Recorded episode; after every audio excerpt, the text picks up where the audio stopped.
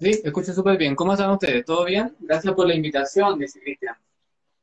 No, gracias a ustedes por la disponibilidad. Mira, veo al candidato un poco pegado y, quizás un poco con la frente cortada, por si se puede eh, ajustar un poco mejor la cámara. Lo, veo un poco cortado a la frente. A ver, dame un segundito, dame un segundo. Vamos, a, vamos a cambiar de conexión, dame un segundito. Perfecto.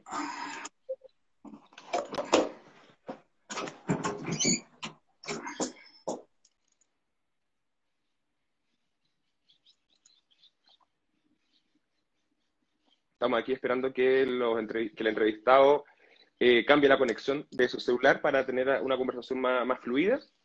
Estamos acá, dicen profe por acá. A ver, vamos a conversar de eso durante, durante este live. Me parece interesante. He visto ya un par de comentarios ahí de buena profe. Y los, y los posts que anuncian esta entrevista también. Así que vamos acá a esperar que se tomen las conexiones correspondientes. Uy, se salió ya. A ver, voy a enviar la solicitud de nuevo. para conversar con el candidato del día de hoy. Ahí lo estamos enviando, enviado. Hace clases de lengua de señas en UDD. Mm, buenísimo.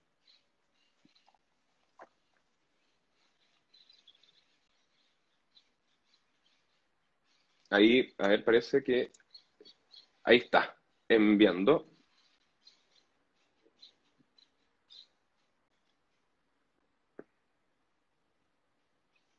Vamos a esperar que tome contacto con nosotros.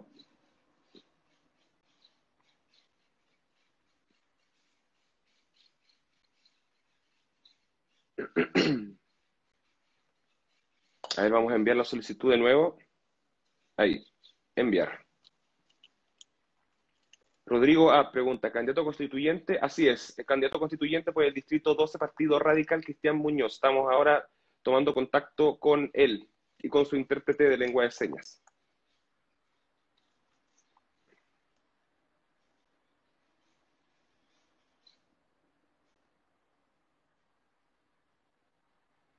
Ahí está, ver solicitud, transmitir en vivo. Debería sumarse en los próximos segundos. Ahí Hola. Sí, la verdad es que tengo un poco de problemas de conexión, pero ¿se escucha bien la voz? Sí, la voz se escucha perfecto, así que no, hay problema. Ya, súper, eso es lo importante. Buenísimo. Eh, bueno, comencemos. Candidato, ¿en qué lo pillo antes de iniciar este live?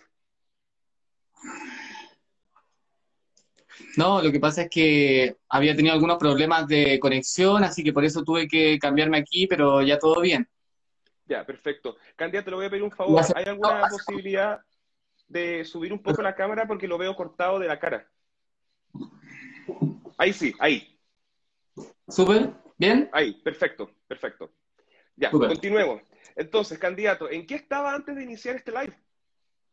Sí, justamente hoy día en la mañana estuve en La Pintana, estuvimos haciendo un terreno ahí puerta a puerta, conversando con algunas personas y mucha gente se sorprende cuando uno, claro, un candidato sordo, estar con el intérprete al lado. Y bueno, terminé más o menos como a las dos y media, llegué corriendo, corriendo acá, así que súper cansado, pero obviamente con el compromiso de conversar contigo hoy día. No, genial, lo encuentro genial y eh, estoy muy honrado de poder, hacer, de poder tenerlo acá en esta, en esta conversación. Estuve revisando un poco la prensa ya, eh, usted ha tenido, bueno, apareció en, en, la franja, lo vi en la franja del, en la parte del Partido Radical, ya que es su partido, em, pero lo he visto poco en prensa, ¿ya? Lo he visto poco, eh, lógicamente, en televisión y por supuesto en radio. Eh, ¿Cómo vive la brecha, por así decirlo, en cuanto a, a, la condición de ser sordo en estas elecciones? ¿Cómo se hace campaña en, en ese contexto? Sí, bueno, la verdad es que mm, en televisión y otros medios ha sido súper difícil conseguir alguna aparición. Yo creo que a veces las personas eh, se complican, piensan, chuta, una persona sorda, además un intérprete, cómo lo vamos a hacer. A veces piensan que el, recuadro con intérprete ensucia la, la, visual de la pantalla, pero ¿qué pasa con las personas sordas? Imagínate un candidato sordo que quiere llegar a todas las personas para acceder eh, a la información. De repente con algunos medios hemos encontrado la forma, pero no nos ha ido tan bien. En otra, en otro, de otra forma hemos tenido que hacer mucha campaña en terreno, estar todos los días, todas las semanas, ¿cierto? Estando ahí con la gente en la calle, nomás porque si no, no queda otra. Entonces, imagínate, también no es fácil tener que estar todo el tiempo acompañado con un intérprete. Imagínate, nosotros eh, no hay ninguna, no hay ninguna adecuación o alguna eh, equiparación de condiciones para los candidatos en situación de discapacidad, o en el caso mío, una persona sorda, y eso la verdad es que afecta bastante, porque imagínate, eh, la persona en silla de rueda o persona ciega, ¿cierto? Domina el español, ¿cierto? Pero eh, eh, una persona sorda necesita, es otra lengua, ¿cierto? Por ejemplo, a veces, imagínate, por ejemplo, ahora, en este mismo momento, tú estás escuchando a través de la voz del intérprete, pero no es necesario que esté el intérprete ahí, no, no implica ninguna complicación técnica para nadie, entonces a veces es difícil que el sistema comprenda eso. ¿Cree en ese sentido que más allá de, falta de herramientas para poder dar a conocer su postura, es una falta como de voluntad por parte de los medios? Eh, sí, bueno, creo que a veces las personas que están encargados de, de contenido, ¿cierto? Eh, en, distintos medios, debiesen tener en su formación algún tipo de asignatura o ramo que los prepare para este tipo de situaciones donde tengan que tener personas en, digamos, en formato accesible y poder transmitir a todas las personas la información. Entonces, de repente eh, hay, hay personas que están eh, cerradas a esto, no conocen mucho sobre el mundo de la discapacidad y les falta conocer también sobre cultura sorda. Entonces, a veces hay voluntad, pero no saben cómo hacerlo, ¿cierto? En términos técnicos. Entonces, creo que es importante que se haga, se haga una formación de ellos antes. No, perfecto. Candidato, vamos a, materia de campaña. Quiero entrar un poco a la campaña antes de seguir como con detalles más constitucionales y de propuesta. Y quiero ver también eh, la reacción de la gente. Usted hace algunos minutos dijo que había, que, ha hecho mucha calle, ¿ya? Que ha hecho mucha calle y que la gente a veces como que queda impactada o le llama la atención que un candidato sea sordo. ¿Cómo los convence en ese sentido? Porque debe haber una especie de, prejuicio, debe haber una especie de muro para votar quizás por una persona eh, sorda.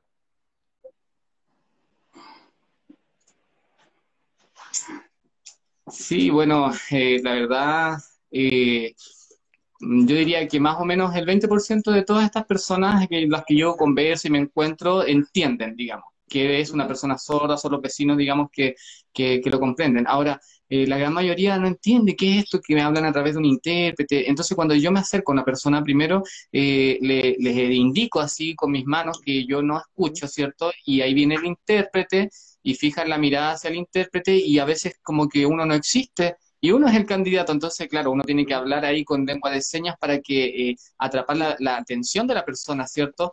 Eh, y así como hemos ido aprendiendo también cómo hacer los terrenos con intérprete.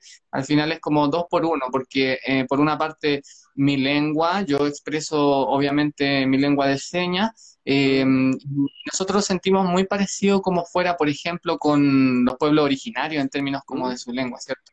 Entonces, claro, aquí falta mucho que se eduque sobre estos temas y que no sea algo tan llamativo o raro que una persona con discapacidad sea un candidato. Pero ha sido súper interesante igual y bonita la experiencia porque de repente eh, cuando la gente entiende que esto es una campaña que lucha por la inclusión, la mayoría concuerda y dicen sí, es importante, tenemos que poner la inclusión en la constitución. Imagínense, por ejemplo, algunos algunas mismas personas me han dicho, oye, imagínate si yo tengo un hijo sordo en el futuro o algo así. No, pues queremos cambiar esto para que todos tengamos igualdad en derechos humanos. No, totalmente, en ese sentido, totalmente de acuerdo, candidato. Candidato, estuve revisando su eslogan, ya la parte como más marquetera de la campaña, y no sé si usted ha visto que yo en el último tiempo me he dedicado como a analizar eslogan y campaña.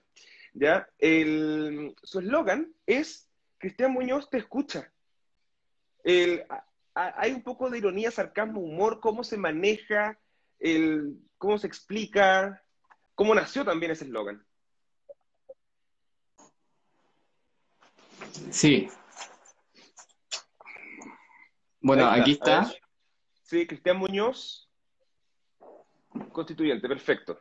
Sí, bueno, eh, obviamente mi campaña no tiene puesto en toda su propaganda que yo soy sordo, ni mucho menos porque no quiero votos por lástima. Obviamente eso no es lo que nosotros buscamos.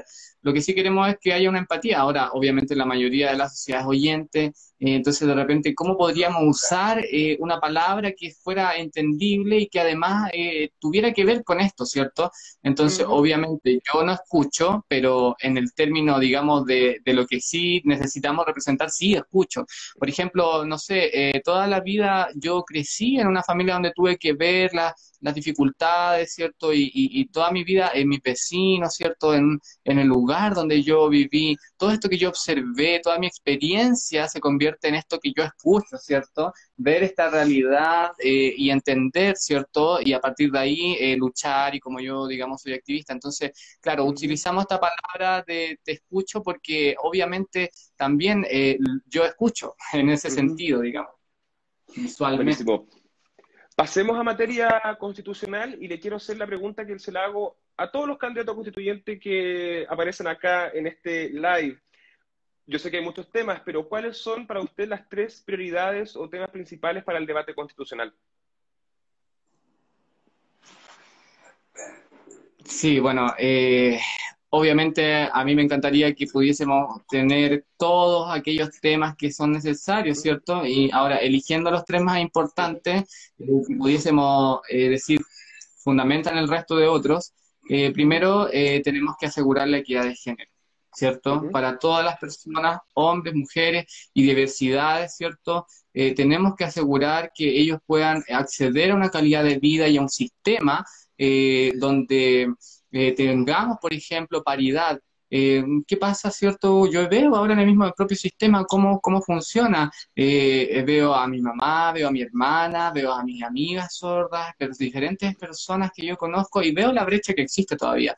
Entonces todavía estamos todavía tenemos el patriarcado muy, muy presente. De repente eh, me dicen así, oye, pero ¿y tú cómo ves el tema del machismo o esto? Entonces, claro, yo pienso que primero tenemos que asegurar la equidad de género sí o sí y, y, justamente en este mismo tema me di cuenta, estuve viendo, se, se supone que el Estado chileno adoptó las medidas de, para la Agenda 2030, asegurar que el Estado sea en igualdad de género. Eh, pero ¿qué ha pasado? ¿Cuáles son los avances que se han hecho hasta ahora?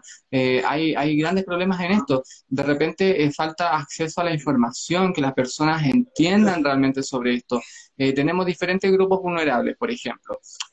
no sé, o diferentes también tenemos grupos que no tienen este tipo de vulnerabilidad, ¿cierto? Y, necesitamos que ambos grupos puedan convivir en una misma sociedad, promoviendo que puedan acceder a sus derechos en igualdad de condiciones. Entonces, en ese sentido, eh, claro, la ley no, no, lo establece tan claramente y hay que eh, establecerlo constitucionalmente. Ahora, eh, eh, lamentablemente se avanza muy tarde. Hace poco eh, vimos eh, lo, que, lo que mencionaba la encuesta CIPER sobre, sobre el tema de las publicaciones de mujeres, ¿cierto? Em, y lamentablemente todavía no podemos avanzar en eso. Ahora, también, obviamente, en equidad de género hay cosas que, no sé, cuando hablamos de un hombre, por ejemplo, y, y una, perdón, un hombre oyente, ¿cierto? Y una mujer sorda frente a frente, por ejemplo, en una entrevista y quieren conversar sobre equidad de género y no tenemos intérprete, entonces eh, no, no por el motivo de ser mujer, sino que por el motivo de ser sorda, por ejemplo, no va a ser invitado y vamos a invitar a una persona, eh, digamos, que no tenga esta necesidad. Entonces, la equidad de género está vinculada necesariamente con la inclusión, la paridad está necesariamente con la inclusión y necesitamos que todo esto eh, sea, digamos, transversal. No, buenísimo. Candidato, eh, siguiendo un poco en esa línea de, la, de, mayor inclusión, en la eventualidad de que usted salga electo constituyente, eh, ¿usted sabe si el Palacio Pereira, que es donde se va a realizar la, la, convención constitucional, está habilitado para personas de discapacidad? ¿Me escuchas bien? ¿Me escuchan bien? Disculpa, sabes que te, te, escuché un poquito mal. ¿Podrías repetir la pregunta, por favor? Sí, ni un problema. Que... ¿Me escuchan bien ahora? Sí, ahora mejor. Perfecto. En, la eventualidad que el candidato, que usted salga electo eh, convencional constituyente, ¿ya? Eh, ¿Sabe si el Palacio Pereira, que es donde se va a realizar la convención, está habilitada para personas en situación de discapacidad, como por ejemplo la suya?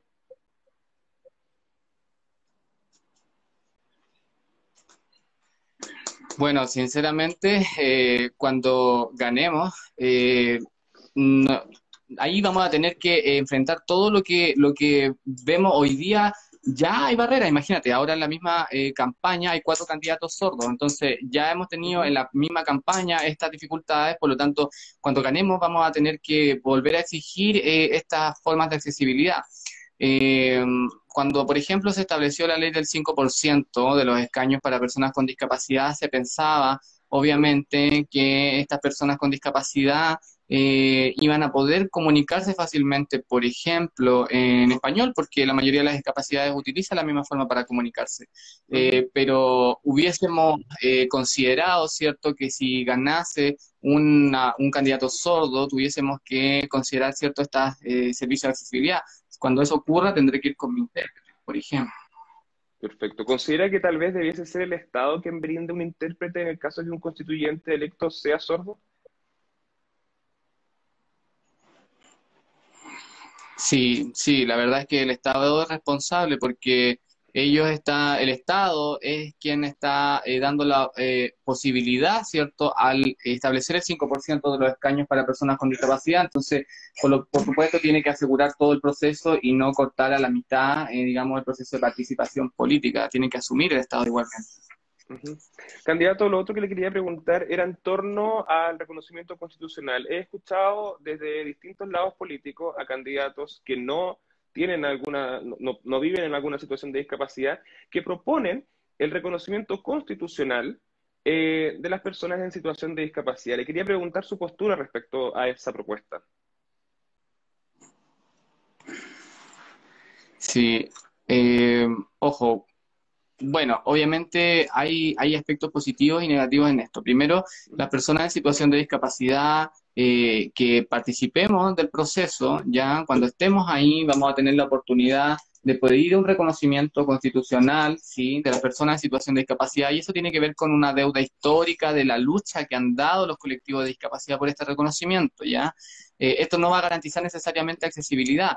Ahora, pensamos que si los candidatos, eh, todos los candidatos que ganen a la constituyente, ninguno de ellos tenga discapacidad, probablemente ellos van a, poner aún así eh, el reconocimiento constitucional, sin embargo no va a ser hecho por personas en situación de discapacidad. Entonces, claro, va a tener una cosa positiva, pero por otro lado, que va a ser el reconocimiento, pero por otro lado, la historia que ha dado esta, este colectivo va a quedar, digamos, sin la posibilidad de tener un espacio de escucha en ese en ese momento, digamos, de la redacción de la carta. Ahora, eh, si nosotros, si yo gano, por supuesto, vamos a pedir el reconocimiento no solo de la eh, persona en situación de discapacidad, sino también de la lengua de señas y la cultura sorda, porque eso implica necesariamente eh, las garantías de acceso a través de los servicios de accesibilidad. ahora, obviamente nos daría mucha pena que a esto llegara cierto eh, personas que no estuvieran en esta situación de discapacidad o personas sordas llegaran, digamos, a establecer esto en la Constitución. Ojalá pudiesen las mismas protagonistas, ¿cierto?, quienes eh, participen del proceso. Ahora, en el caso, por ejemplo, de los pueblos originarios, ¿cierto?, tienen sus escaños reservados porque ellos han luchado por esto y han conseguido ese espacio y, y, obviamente van a tener la posibilidad de estar ahí sí o sí. Y es por eso que se está viendo también la, la discusión de un Estado plurinacional que tiene que ver justamente con la lucha que ellos han dado. Ahora, es un poco similar, digamos, a nuestra lucha, pero nosotros no queremos en el sentido, en este sentido que eh, eh, otros sean los protagonistas, digamos, de una lucha que hemos dado nosotros. Candidato, ¿y qué le pareció a usted el proyecto en su momento que buscaba escaños reservados para personas en situación de discapacidad?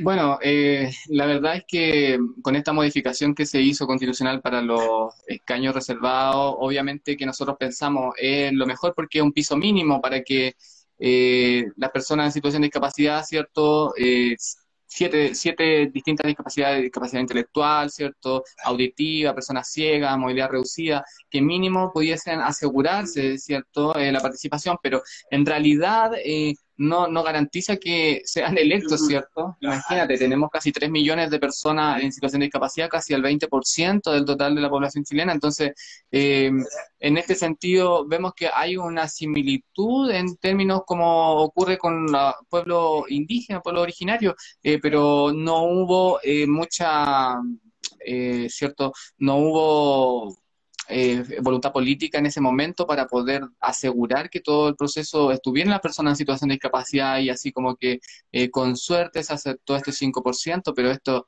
debe entender que es una lucha de muchos años, es una deuda que nosotros sentimos y ese es un gran problema. Perfecto. Candidato, pasemos un poco a política y a su partido y para aclarar algunos, algunos aspectos en relación a su candidatura a la gente que nos está viendo. Eh, ¿Usted va de candidato como militante del Partido Radical o como independiente cupo Partido Radical?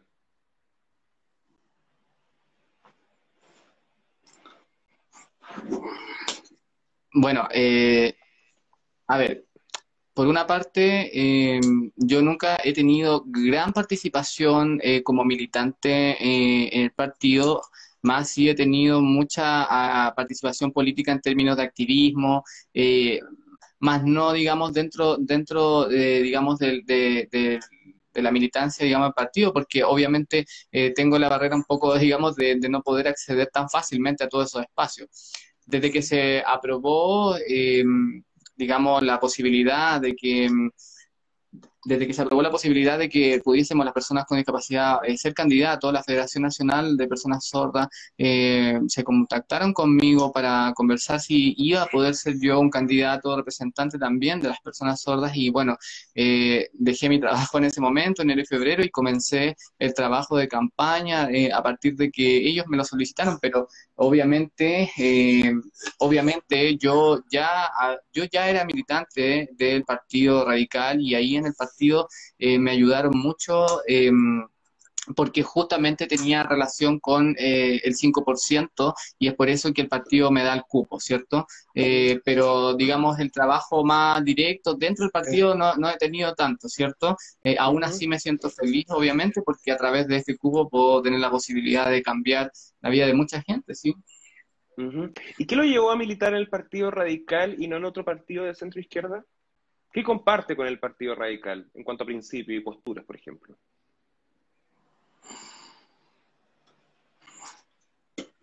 Bueno, eh, bueno, primero eh, mencionar que yo tengo un gran amigo y compadre ahí en el partido que él partió principalmente eh, motivándome a que eh, yo participara dentro de este espacio político y poder mejorar también la, mm, digamos, la situación de las personas en situación de discapacidad. Antes no existían muchas personas, digamos, sordas que participaran de partidos políticos y eso. Entonces, ahora hablamos también de que hay algo parecido como a política de discapacidad, ¿cierto? Y, y en ese sentido a mí me interesó. El partido eh, me dio la posibilidad también, ¿cierto? Como de poder eh, mediar un poco entre los principios que a mí me interesaban mejorar y cambiar, ¿cierto? En la comunidad sorda, en vínculo con eso. Buenísimo. Candidato, eh, el tiempo se va acabando, así que me quedan algunas preguntas para hacer todavía. en materia constitucional, ¿ya? El, ¿Cuál es su visión, postura en relación a, al Estado de Chile. Actualmente se discute mucho sobre la realidad del Estado chileno. Eh, ¿Debe mantenerse este Estado como un Estado unitario? ¿Se debe cambiar la forma del, régimen que tenemos? Eh, ¿Cuáles son sus posturas en relación a esas situaciones como de estructura de nuestro país?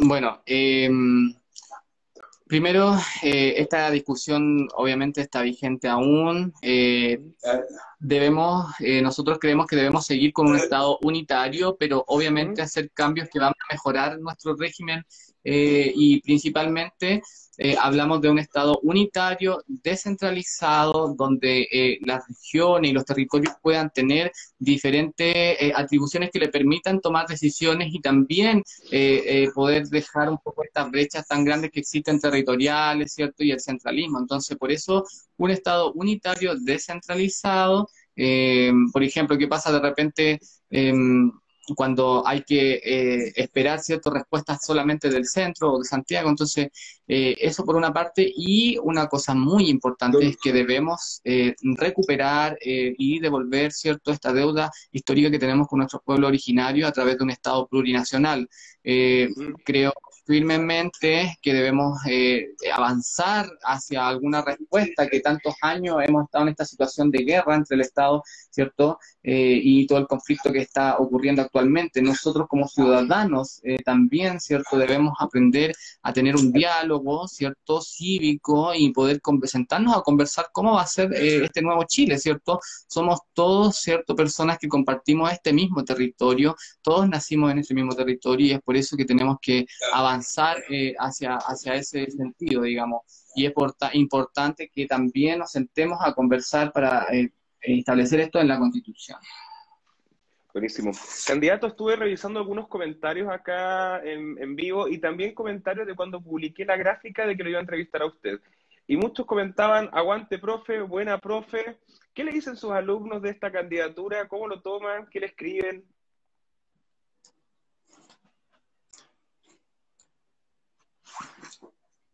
Sí, bueno, eh, yo, yo casi 25 años eh, enseñando lengua de señas en distintos lugares de Chile, casi en todo Chile. Entonces, eh, muchos alumnos eh, me han demostrado su apoyo y, casi todos, digamos, están apoyándome, digamos, para también difundir el mensaje entre sus familias y conocidos, ¿cierto? Para poder apoyar esta candidatura. Entonces, hay una empatía primero porque me conocen. y también otras personas que hemos estado algunos alumnos que han estado apoyándome también, ¿cierto? Difundiendo en, en las comunas, digamos, del distrito. Eso me hace sentir súper bien y, y, bueno, eh, algunos alumnos eh, que están parte de mi equipo también en este momento trabajando activamente en el equipo de campaña, entonces, sobre todo los que saben mayor lengua de señas. Algunos están ocupados, ¿cierto? Otros no han podido participar, pero me, me pone muy contento tenerlos en el equipo. Eh, por ejemplo, eh, tenemos a los brigadistas, eh, que es, eh, los brigadistas que saben lengua de señas, ¿cierto? Y salen a terreno a volantear, ¿cierto? Algunos con personas sordas también. Buenísimo. Candidato, para, ir, para cerrar ya se nos acaba el tiempo. Si lo tuviera que pedir que lo redujera en una frase, ¿cuál es la principal deuda del Estado chileno con las personas en situación de discapacidad?